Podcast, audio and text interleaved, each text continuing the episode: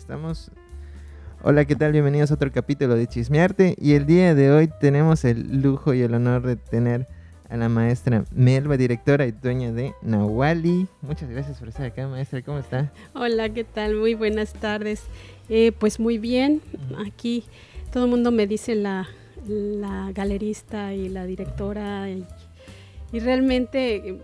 También artista, me faltó mencionar. sí, eh. realmente esa es la, la, la parte que, que no me gusta presumir,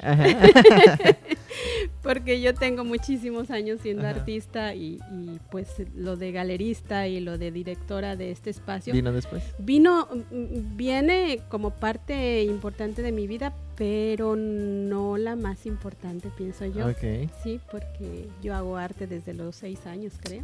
Oh, mire. Ah, pues vamos a empezar la plática porque ya viene eso el tema, ¿no? Cuéntanos un poquito, maestra, cómo, ya que lo menciona, ¿no? ¿Cómo empieza su vida en el arte? Pues fíjate que mi vida en el arte eh, va muy relacionada a, una cuestión de reclusión en mi hogar, obligada, porque eh, de pequeña nací con una malformación renal. Entonces, este, pues eso me impedía hacer mucho movimiento y muchas este, cosas que otros niños hacían. Yo tenía que estar este, muchas veces limitada en reposo y, con, pocas actividades físicas extremas, ¿no? No corría, no brincaba y era muy aislada.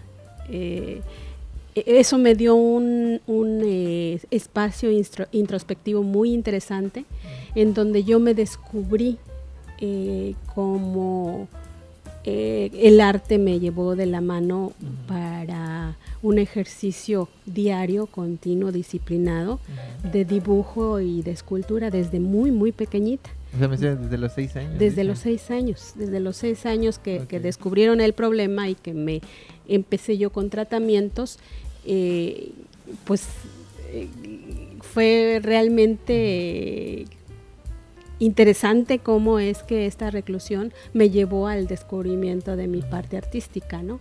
Sí, porque sí es curioso, ¿no? Porque normalmente uno tiene como que esa introspección durante la adolescencia o los 13 en adelante. Ajá. Pero desde los 6 que usted ya tiene conciencia de eso y empieza a reflexionarlo, ¿no? es, es muy curioso. ¿Y, cómo llega a su formación? O sea, ¿cómo esto la canaliza a, a, lo que sería ya el inicio de su carrera o el inicio de sus... Pues mira, realmente yo creo que era como la forma en la que me sentía a gusto. Este, en la vida, viviendo con cosas manuales, mis manos tenían que estar activas, mi mente tenía que estar creativa.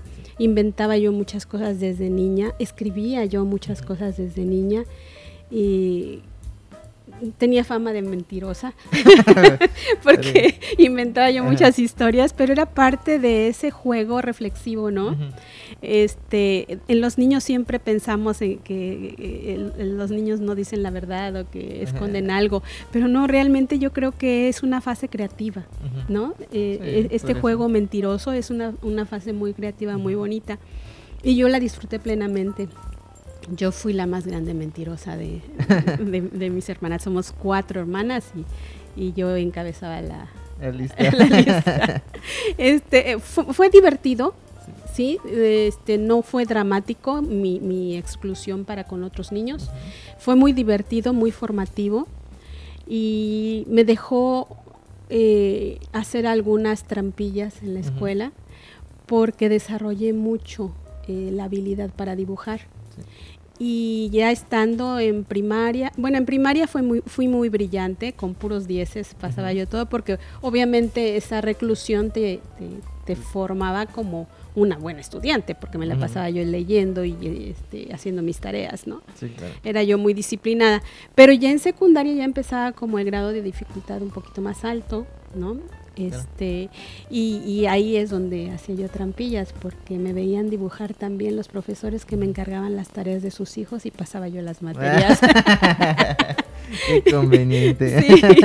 Sí, entonces este, algunas, algunas materias donde era yo medio, medio mala, este, pues sí, las acredité así, haciendo trampas. Ajá.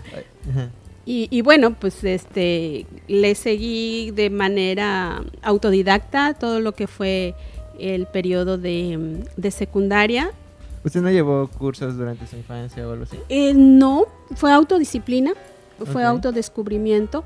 Sin embargo, cuando yo estaba en secundaria, por ahí de mis tal vez 13, 12, 13 años, eh, fui a una unidad del Seguro Social, de estas que tenían talleres para todo mundo de recreativos, Ah, ¿sí? Tenían actividades deportivas y actividades culturales y dentro de las actividades culturales descubrí yo ahí que había clases de dibujo y clases de pintura. Entonces, pues muy chiquilla, saliendo de secundaria, me iba yo a- a- al Seguro Social y ahí conocí a un maestro que fue un gran guía mío, que se llamaba Gustavo Alanís, un acuarel- acuarelista muy bueno. Me guió mucho en el dibujo y fue también parte de, mi acompañamiento para tener una disciplina bastante fuerte. De ahí, él mismo, después de cursar todo mi periodo de secundaria y preparatoria en ese lugar, me dijo, bueno, pues tú ya has estado, ya has estado muchos años conmigo y ¿qué vas a hacer ya una vez que salgas de la prepa? Y yo alucinada con una gran carrera de médico veterinario y yo iba a ser cirujana Ajá. y bueno, dentro de mis fantasías, ¿no? Este, nunca me imaginé que se podía vivir del arte. Nunca lo imaginé, a pesar de que yo ya hacía mis pininos Ujú. y yo hacía retrato cuando estaba en secundaria Ok. este, me, me encargaban las personas, me encargaban retratos y, y con la guía del maestro Alanís, pues eh, eh, entendí muy bien la fisionomía humana, ¿no? La- la- el físico. Entonces lo, lo lograba hacer, este, aunque era yo muy joven. Ujú. Y eso me dio pues dineritos que ganar Sí, cuando estaba claro. yo en, en esa etapa. Este y bueno, pues él me aconsejó, me dijo, ¿por qué no estudias arte? Y le digo, pues porque no sé dónde. ¿no? Bueno, tampoco había donde aquí, ¿no? Yo estaba en Ciudad de México. Ah, ok, estamos en la Ciudad de México. Yo estaba en la Ciudad de México. Yo me formé en la Ciudad de México. Este y, y pues ahí había mucho, mucho Bueno, sí. Mucho donde estudiar. ¿no? La, la, la escuela donde pude ingresar fue la Esmeralda, la Escuela Nacional de Pintura, Escultura y Grabado, ¿sí? Claro. de, de Bellas Artes. Y pues ahí hice cinco años primorosos, cinco años bellísimos, donde mi descubrimiento fue todavía más profundo. Me divertí muchísimo. La carrera fue algo mágico para mí. No hizo más que reforzar mi interés por el arte y el profundizar dentro del arte. Y bueno, ahí hice el área, se dividía la carrera en tres áreas, ¿no? Claro. eh, hacías el área de pintura, el área de escultura o el área de grabado. Ujú. A mí me sonaba más familiar el área de pintura y este estaba yo enamorada de los tres grandes, ¿no? De, Sí. de- de los muralistas. Y tuve maestros extraordinarios en la Esmeralda. Uno de ellos fue uno de los Fridos, fue eh, Arturo Estrada este y pues muralista también, ¿no? Y era de la, de la Escuela Mexicana de, de- de pintura. Pintura. Entonces, pues él como alumno de, de Frida, pues tenía muchísimo que dar Sí, claro. y, y desarrollé mucho con él. Y tuve bastantes maestros muy, muy interesantes. Este, tuve también contacto con el maestro Francisco Moyao, que es quien hizo La Giganta de Cuevas sí, que fue un excelente maestro de escultura. eh, y, y muchos otros, ¿no? Este, que, que me formaron. Eh, ahorita recuerdo a mm, mi maestro Guadalupe Santos, José Guadalupe Santos, quien me dio la introducción a, a- a la carrera. Muy buen maestro, excelente. Y así muchos, ¿no? Eh, tuvimos una generación interesante de, de influencias. Y bueno, posterior a eso me fui a hacer una maestría. No es cierto, me fui a estudiar medicina veterinaria sí. porque mi papá estaba muy inquieto, ¿sabes? Ujú. Sí, lo Eh, entenderías ¿no? en ese Eh. Este, como que el arte para los padres no es un... ¿Algo serio? quizás? Sí, sí, no es una carrera de, de- digna de tomarse en cuenta, Sí. ¿no? Como que como que me vieron tanto jugar con el arte y me vieron desarrollarme tanto tiempo en el arte, que no lo vieron ellos como una opción de, de, profesionalismo, sí, de, de, crecimiento formativo, ¿no? Ellos todo el tiempo me vieron dibujando, todo el tiempo me vieron haciendo cositas con las manos y, no lo vieron como un desarrollo.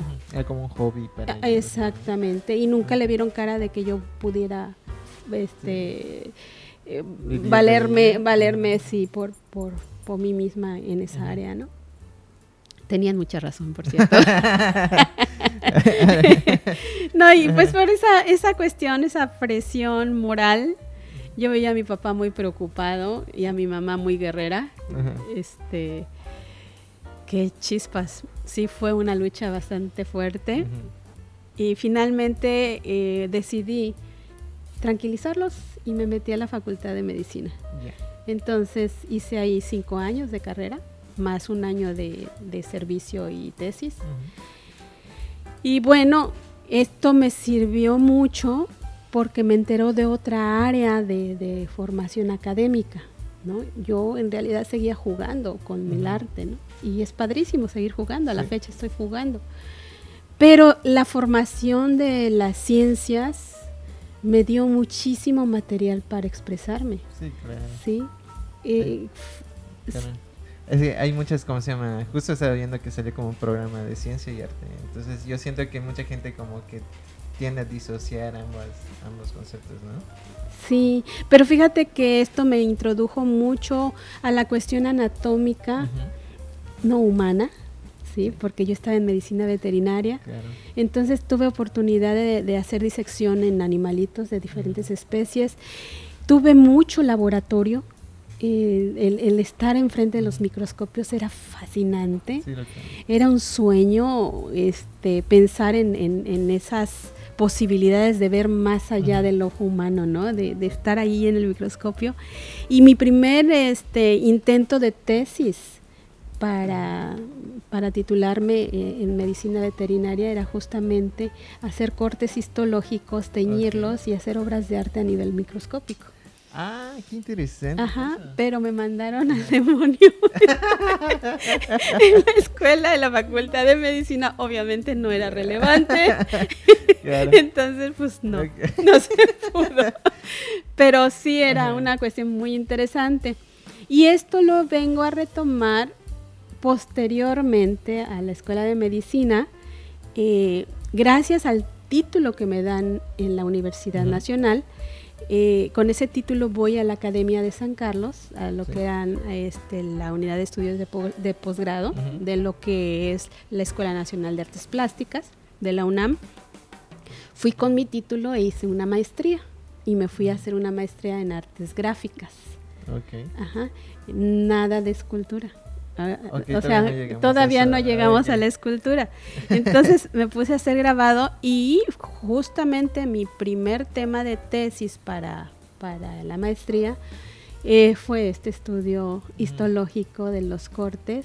Pero yo ya, en ese momento, yo ya estaba estudiando mucho la composición plástica, la serie de Fibonacci, la sección de oro, todas estas cosas matemáticas que son muy difíciles de entender muy complicadas para mi cerebro, pero que son fascinantes porque finalmente la naturaleza está regida por, por matemáticas. Y me metí, me metí a eso y empecé a componer ese tipo de cosas. Y entonces empecé yo a usar mis conocimientos de ciencia en el arte. ¿Sí? entre lo anatómico, lo fisiológico, lo, lo visual de, de, las cuestiones fractales, este, pues me dieron mucho enriquecimiento en, la temática, digamos, en mi desarrollo como artista, ¿no? Y, pues así lo hice y así me fui con eso por delante y sigo estudiando este, cuestiones naturales, cuestiones este, de, crecimientos mm, maravillosos matemáticos, ¿no? En todo. Sí, es en ¿Cómo considera que termina influyendo todo eso ya en su obra actualmente? O sea, al paso de, del tiempo, ¿no? En, lo que ya termina de estudiar una carrera científica, ¿no? Como lo fue veterinaria y lo que entra a su posgrado. y de ahí en adelante, considera que toda su obra ha sido influenciada por, por esta visión, quizás entre combinatoria de la ciencia, arte, expresión, al mismo tiempo que cosas un poquito más técnicas. Mira, técnicamente la Esmeralda era lo máximo. Sí. técnicamente me dio muchísimos recursos. Eh, pero la cuestión conceptual no era el fuerte de la Esmeralda. La cuestión conceptual me la dio más eh, el criterio de la universidad. ¿Sí? Entonces la, la, cuestión conceptual me lo da mucho la escuela de medicina y mucho este ya el posgrado y, mi ejercicio de, como profesionista dentro de, la, de, las artes. Me gusta mucho leer, me gusta mucho investigar, sigo leyendo, sigo investigando, me gusta este, esta temática de, lo que es el arte precolombino. Eh, me fascino de, las coincidencias en, en diferentes culturas también este, culturas antiguas europeas y asiáticas, ¿no? Entonces, me la paso pues, como probando muchas cosas y viendo coincidencias y, lo que me ha traído mucho más mm, diversión, mucho, ha sido una golosina en mi vida, es este acercamiento con las con las cuestiones prehispánicas. Y desde que yo habitaba en la Ciudad de México, una de las culturas que me tenía tremendamente fascinada era la, cultura maya, ¿no? que desde allá, desde que estaba yo allá, tenía una influencia tremenda en, esta, en esta área. ¿no? Eh, y bueno, fusiones haces con ciencia y arte toda la vida y no solo ciencia, arte, historia, vivencias, este, lo que estás teniendo al frente de tu día a día. Yo creo que todo es una sopa que te, que te da el resultado de una obra, ¿no? Qué bonita. Este, combinas mucha información y más que vas viviendo y más que vas teniendo como un acervo cultural propio de lo que te va tocando vivir, de lo que te va tocando eh, ver y sentir. ¿no? Eh, ¿Así describiría su obra en, general? ¿O cómo la describiría usted? Pues mi obra en general. Híjole, pues digo, habrá en el futuro, espero yo, algún crítico que me encajó en alguna línea ¿no? del pensamiento. Creo yo que lo que yo hago es una propuesta reflexiva de lo que estoy viviendo, de nuestro momento histórico, de lo necesario que es el interiorizar en estos momentos, que estamos llenos de tecnología, llenos de distractores, llenos de de cosas eh, enormemente brillantes y apantalladoras. La, tecnología nos gana en tiempo y en forma, ¿no? Y en evolución. Sí, totalmente. Un clic te, te, hace de lo que antes pues hacían las manos o la mente.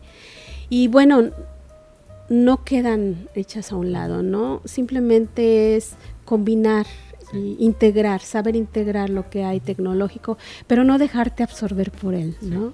Porque el, dejarte absorber te limita también, ¿no? Así como si yo me aferrara a, las a, las, eh, a los recursos del pasado, a las técnicas pasadas. Si yo me, estuviera estancada en eso, aferrada a que esto es lo único, pues está mal también, ¿no? Hay que combinar y hay que vivir lo que te va tocando vivir y hay que integrar lo que va viniendo nuevo a, tu obra.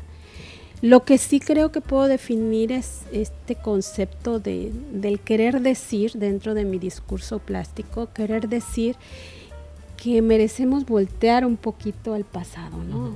¿Dónde estamos? ¿Quiénes somos? ¿Dónde es nuestra raíz? ¿De dónde venimos? Y es tan hermoso todo lo que contiene nuestra formación histórica, nuestro pasado histórico, cosa que muchas civilizaciones, bueno, no, muchas economías no lo tienen, ¿no? Por ejemplo, nuestros vecinos del norte, este, que realmente son formados por migraciones de muchos lados y no tienen un, una raíz propia. Y entonces son un cúmulo de cosas de mucho interés de nivel diverso, pero no hay este arraigo y este fundamento tan fuerte como lo hay en México. O sea, sería como una multiculturalidad distinta a la que hay acá, ¿no? Igual. Sí, pero acá hay un arraigo, hay, hay, un valor tremendo eh, este, que todavía estamos descubriendo porque hubo una época en que esos valores se negaban y se, se mal veían, ¿no? Se criticaban, se menospreciaron mucho. Y yo creo que ahorita es el momento de, voltear y ver, y ver cuánto valen y cuánto conocimiento nos están legando y, y, se está perdiendo también, ¿no? Entonces yo creo que es el momento de, de voltear a ver todo eso, ¿no? Y eso es mi obra, eso es lo que trato de decir. Hay que ver más allá de, nosotros y que estamos fundamentados este, en nuestros árboles genealógicos con una riqueza enorme que hay que retomar. Sí, como que estamos rodeados de mucho sincretismo y que, ni siquiera te das cuenta que está ahí, ¿no? Como que simplemente das por hecho que las cosas ya son como son, como el pozole en septiembre. ¿Ya? dices, vamos, vamos a festejar el, Día de la Independencia con un pozole y te da bien pozole, ¿no? Es una polución. Sí, sí, sí, sí, sí. Fíjate que cuando, ahorita que mencionas lo del pozole, a mí me da mucha risa. Cuando estaban mis hijas chiquillas, este, aquí nos, nos vimos en las escuelas con muchos, pues muchas gentes de acá y muchas gentes que han llegado a, integrarse como nosotros a, la, a la cultura de Yucatán. Y de repente se les ocurre en el grupo de mamás este, organizar una una kermés mexicana para los días patrios, ¿no? Entonces las mamás pues alzando la mano, yo traigo las tostadas y yo traigo los salbutes y yo traigo los cocitos y, de repente sale una mamá para ahí, yo los hot dogs, ¿no? y, nosotros, pero pues es, es, Día de México, ¿no? De hot dogs. No, pero pues es están integrados ya a la cultura de acá, ¿no? Y, y, me costó trabajo, ¿no? Que me cayera el 20, pero pues finalmente sí, las migraciones te van dejando todas esas cosas y sí, si te vas al, a, a, septiembre, tú ves los puestos de hot dogs. ¿No? Ven las salchichas. Con banderitas. Ajá. Ven las, las, ¿cómo les llaman? Pulpos, salchichas. Salchipulpos. Ándale, salchipulpos. Ya están integrados en el, en el, en el colectivo y, en, la forma de festejar, ¿no? Entonces, ahí vuelvo a lo mismo, ¿no? Que no te puedes negar a, este cúmulo de cosas que están llegando y que se vienen a integrar y vienen a enriquecer, ¿no? Oye, maestra, tengo una pregunta. Ya que platicamos igual un poco sobre, sobre la, formación académica que tuvo, ¿usted tiene algún tipo de observación o punto de vista en comparación de la formación académica con la formación, ¿cómo se llama? Autodidacta. Porque igual menciona que en algún momento de su vida pasó por un proceso autodidacta. Yo creo que el proceso autodidacta con disciplina es muy valioso es muy valioso y a veces creo yo, sí, la academia es importante porque te, te ayuda a entender muchas cosas, a, digerir mucha información. Es muy buena la academia, pero si no tienes esta parte autodidacta, autorreflexiva, autodisciplinaria, es inútil la academia. Sí es en, debe haber un balance, ¿no? O sea, la, la academia sí te da como que ciertas bases, o sea, por lo que yo he visto, igual observado en, en esta universidad, pero como que no termina de darte lo necesario o, en algunos casos el empujón, que a veces tú das o te dan algunos Mira, eh, sí, el error es pensar en que en cuatro o cinco años vas a salir siendo artista. Exacto. ¿No? Este, muchos de los chavos que entran a la universidad ni idea tienen de, de, lo que es el arte y creen que en, en este periodo van a, van a formarse artistas. No es cierto. ¿No? O sea, si no le sigues y si no te autodisciplinas, aunque te den la mejor cátedra del mundo y aunque sea la mejor universidad, esto no va a, eh, no va a llevar a, a, tener más allá una trascendencia, ¿no? Necesitas forzosamente de, de esa parte autocrítica, autodidacta, autodisciplina, ¿no? Ok, oye maestra, ¿y cómo llega, o sea, cómo después de, su proceso de producción, de cómo establecerse produciendo, trabajando su obra, cómo llega a fundar ya Wally? Mira, eso, eh, esa es, una cosa muy interesante, este, aunque un poco accidentada. Sí, es necesidad, ¿sabes? Es una necesidad en la que estamos metidos todos los artistas. A través del tiempo de nuestra carrera, de nuestra lucha por sobrevivir, de, dije sobrevivir, bueno, por vivir del arte, pues te, te invitan o buscas acceso a galerías, a promotores, que en teoría son gente especializada y, se dedican a ello y ayudan a los artistas a que su obra se dignifique y se coloque como, como un bien para la adquisición de otras gentes, ¿no? Nuestra experiencia, y digo nuestra porque compartí mi vida con el maestro Abel Vázquez, este, siendo su promotora.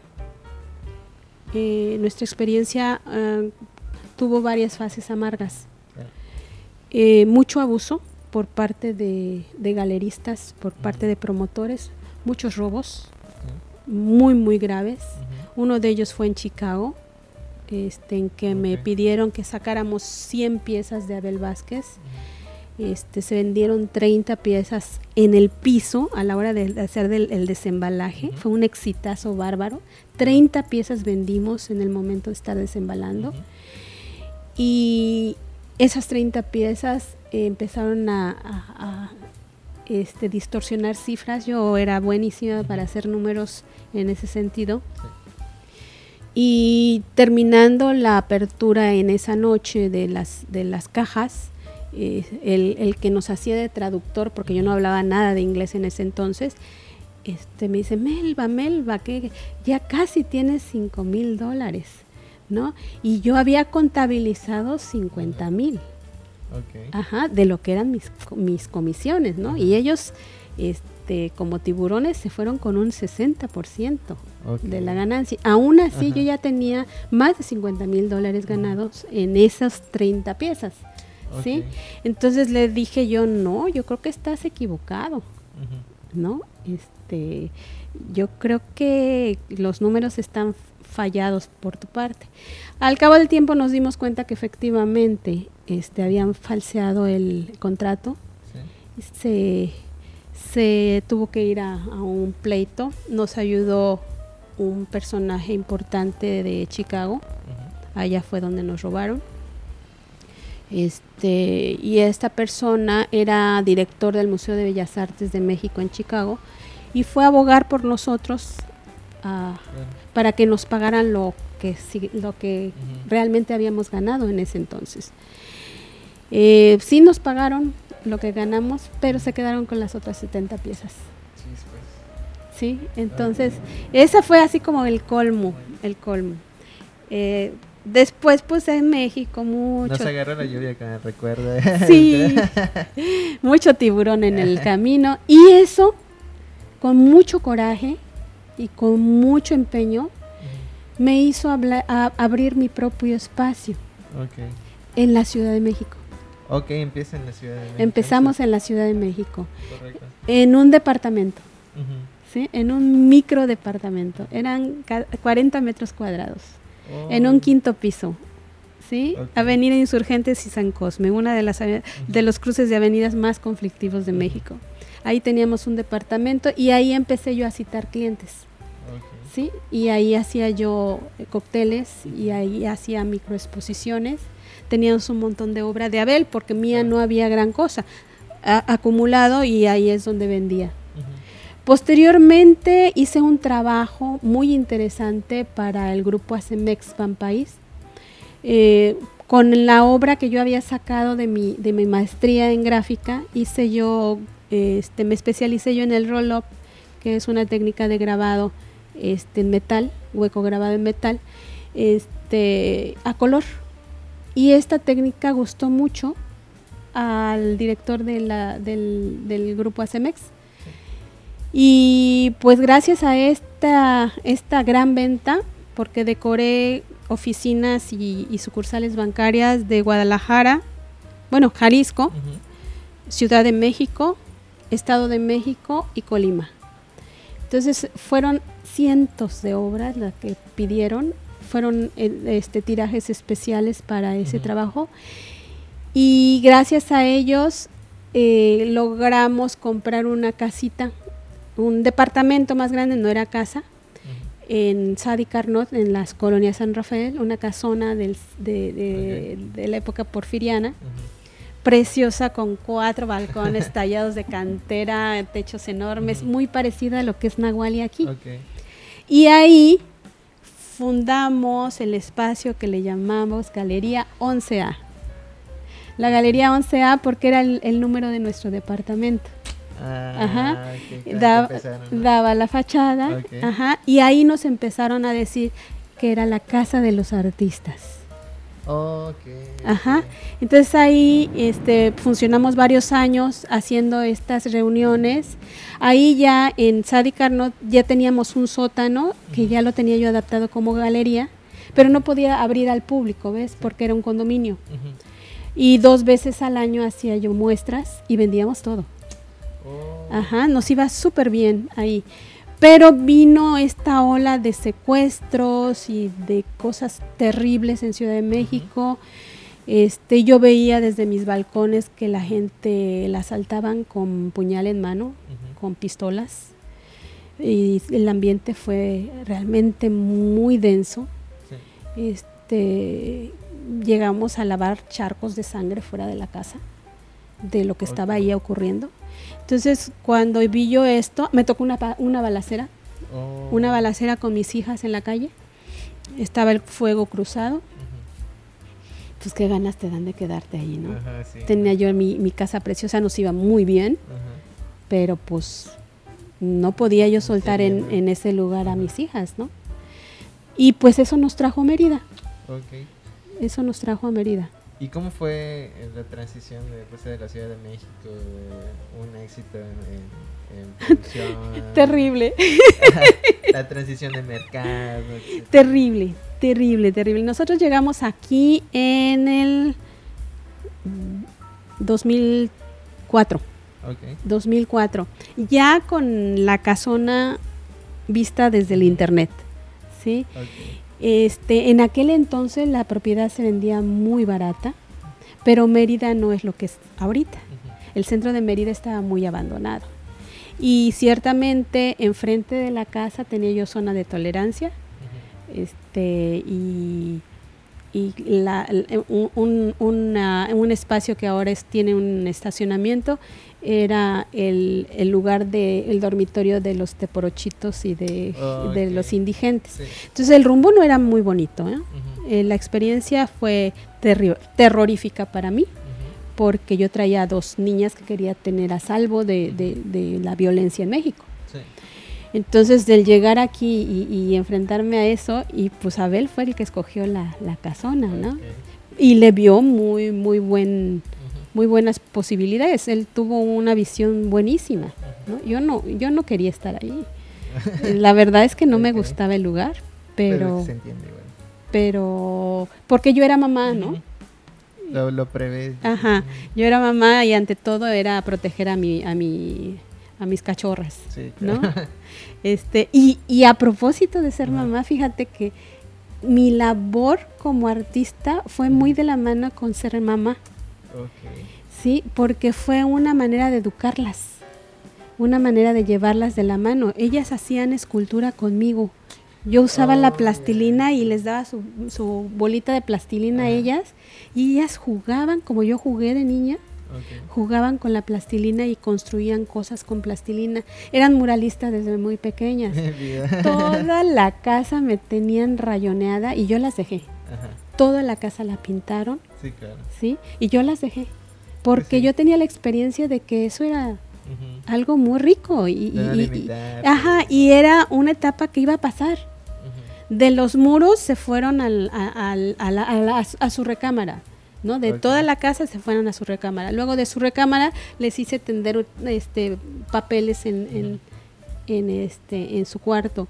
Y de ahí pues las libretas y, y todo manchaban todo todo hacían no entonces este yo me volví tan buena dibujante digo perdón por la modestia pero realmente el lápiz es mi amigo este porque el ejercicio fue muy muy arduo desde los seis años pasando por la, la, escuela del, Seguro Social, luego las escuelas profesionales y la maternidad dibujando. ¿no? Yo no me podía meter con técnicas de gráfica porque había ácidos implicados, porque las tintas eran tóxicas, porque había mucho material seductor para un bebé. Entonces, algo que no les hacía daño eran las crayolas, los lápices, y la plastilina. Entonces, pues a eso me enfoqué. Y ahí es donde nace mi beta como escultora. Oh, ya, qué interesante. ¿Sí? porque empecé a sentir la delicia del material y con un escultor a mi lado, porque Abel es excelente escultor, no se ha desarrollado como tal, la vida no le, no le ha otorgado ese chance, él es muy buen pintor, pero como escultor es excelente y, y con sus consejos, con su formación, pues empecé yo hacer escultura. Y aquí, aquí, como que coincidió este amor que tengo hacia la cultura maya con esa oportunidad de desarrollar escultura, como que estoy en un momento así pleno y de explosión. estoy, de verdad, de verdad, estoy ahorita tan entusiasmada porque las ideas que tuve desde hace años, los proyectos que tuve desde hace años, ahorita se están fraguando, ¿no? Ahorita están tomando una forma increíble y se, y se están materializando muchos sueños, ¿no? Entonces, este, la escultura nace de ahí y, ahorita me, me, acordé, mis hijas me, me orientan hacia eso. ok, sí, porque ya faltaba llegar a ese punto de eso, ¿no? Eh, oye, maestra, ¿y cómo ha combinado tanto su profesión como artista y como, ¿cómo se llama? Como galerista. Ajá. ¿Cómo, siente que ha influido una cosa en la otra? Pues mira, este, yo siempre fui tímida. Fui, como te platiqué, muy introvertida. Eh, me costó mucho trabajo, pero el sentirme robada y el sentirme abusada por parte de estos promotores y de esta gente, este, me hizo superar este, esta, este hermetismo que yo tenía y me enseñó a, ser más social, a ser más comunicadora y finalmente las armas las tenía yo, ¿no? Este, tuve formación académica, tuve eh, mucha información que podía echar mano de ella para, para hacer algo, ¿no? Y mucho valor, mucho valor, mucho coraje y bueno, hubo una etapa de mi vida en que estaba yo metida en buscar clientes, en plantear ofertas equivocadas o, buenas. Este, metí mucho la pata porque en el, en el camino fui andando. Yo no tuve una formación como gestora, como ahorita hay muchas, muchas oportunidades para la gestoría y para este tipo de labores. Este, yo no tuve eso, mi escuela de vida fue el Jardín del Arte de, Ciudad de México. Ahí me, me forcé a hablar con los clientes, ¿no? Y empecé a descubrir cómo, cómo funcionar con los clientes. Y esto me dio armas para hacer esas reuniones en casa que fueron tan exitosas. Y posteriormente aquí empecé a hacer lo mismo. Y aquí uno de los factores que tuve inicialmente a mi favor fue la comunidad extranjera. Porque en el tiempo en el que nosotros llegamos no había galerías, solamente estaba una galería de objetos de arte muy interesante en el Hotel Trinidad. Ese era el, único espacio que, en donde podías ver arte. Eh, un poco de estilo contemporáneo. ¿no? Manolo Rivera tenía una, una una colección interesante de arte y pues yo me metía al hotel a, Fisgoner, ¿no? Este, era el único que movía algo de, arte, pero más como coleccionista que como galerista. Sí, y nosotros pues llegamos a hacer la galería, la primera galería aquí.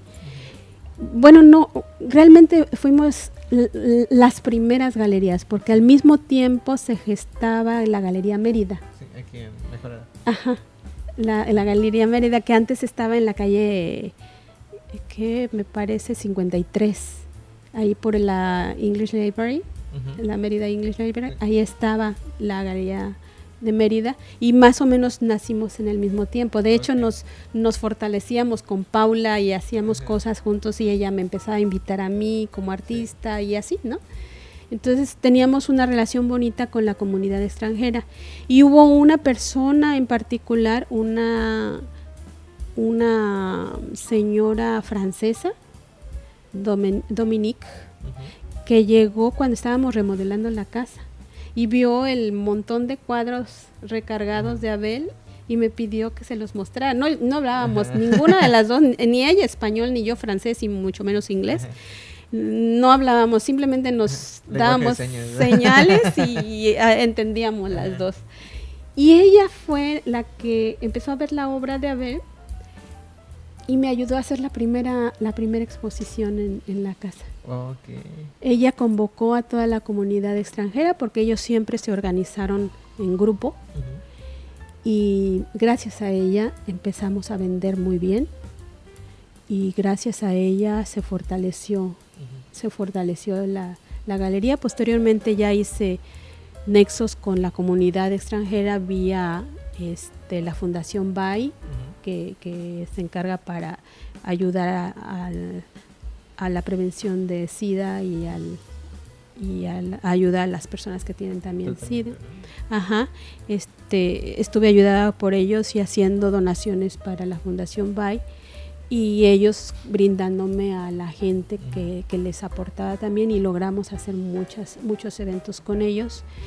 Y así como con la Merida English Library, ¿no? que también tienen un, un, grupo de de expats en, reunión y en el interés de aportar algo a Yucatán, que eso es algo importante, ¿no? Que este, pues yo busco este tipo de gente, ¿no? Que no está aprovechándose de Yucatán, sino brindando cosas a Yucatán, porque es importante dejar cosas aquí, ¿no? Ayudar. Yo me siento un poco, este, con esa necesidad de, de, aportar, de dejar, de integrar, porque yo vengo de fuera, vengo con otra información y lo que hay aquí es de mucho valor y de mucho respeto. Entonces, este, sí trato de aportar para, para sumar, ¿no? Este, y, y la verdad es que el desarrollo que hemos tenido aquí ha sido enorme, maravilloso y estoy llena de orgullo porque mis hijas, las dos hijas, están desarrollándose como artistas. Tú conoces a Citlali y, este, y van muy bien. Van muy bien, así es. Excelente. Maestra, pues ya para ir terminando, ¿no? Y que no se agarre más la lluvia, este, ¿qué le recomendaría usted a, precisamente a alguien que está empezando su carrera en el arte, su vida en el arte, que es artistas emergentes, etcétera. no necesariamente artistas, pero que está empezando en el arte. Pues fíjate que ahorita hay muchos mecanismos de acción que yo aplaudo muchísimo. Uno de ellos es este acceso a la información por medio de las redes sociales. Ya todas las empresas tienen manejo de redes sociales y ustedes como jóvenes se la saben mejor que uno. Es una herramienta fundamental, importantísima. Y la autogestión creo que es uno de los caminos. ¿No? La autogestión, nuevos espacios en donde los mismos artistas o colectivos de artistas sean los que estén promoviéndose o autopromoviéndose.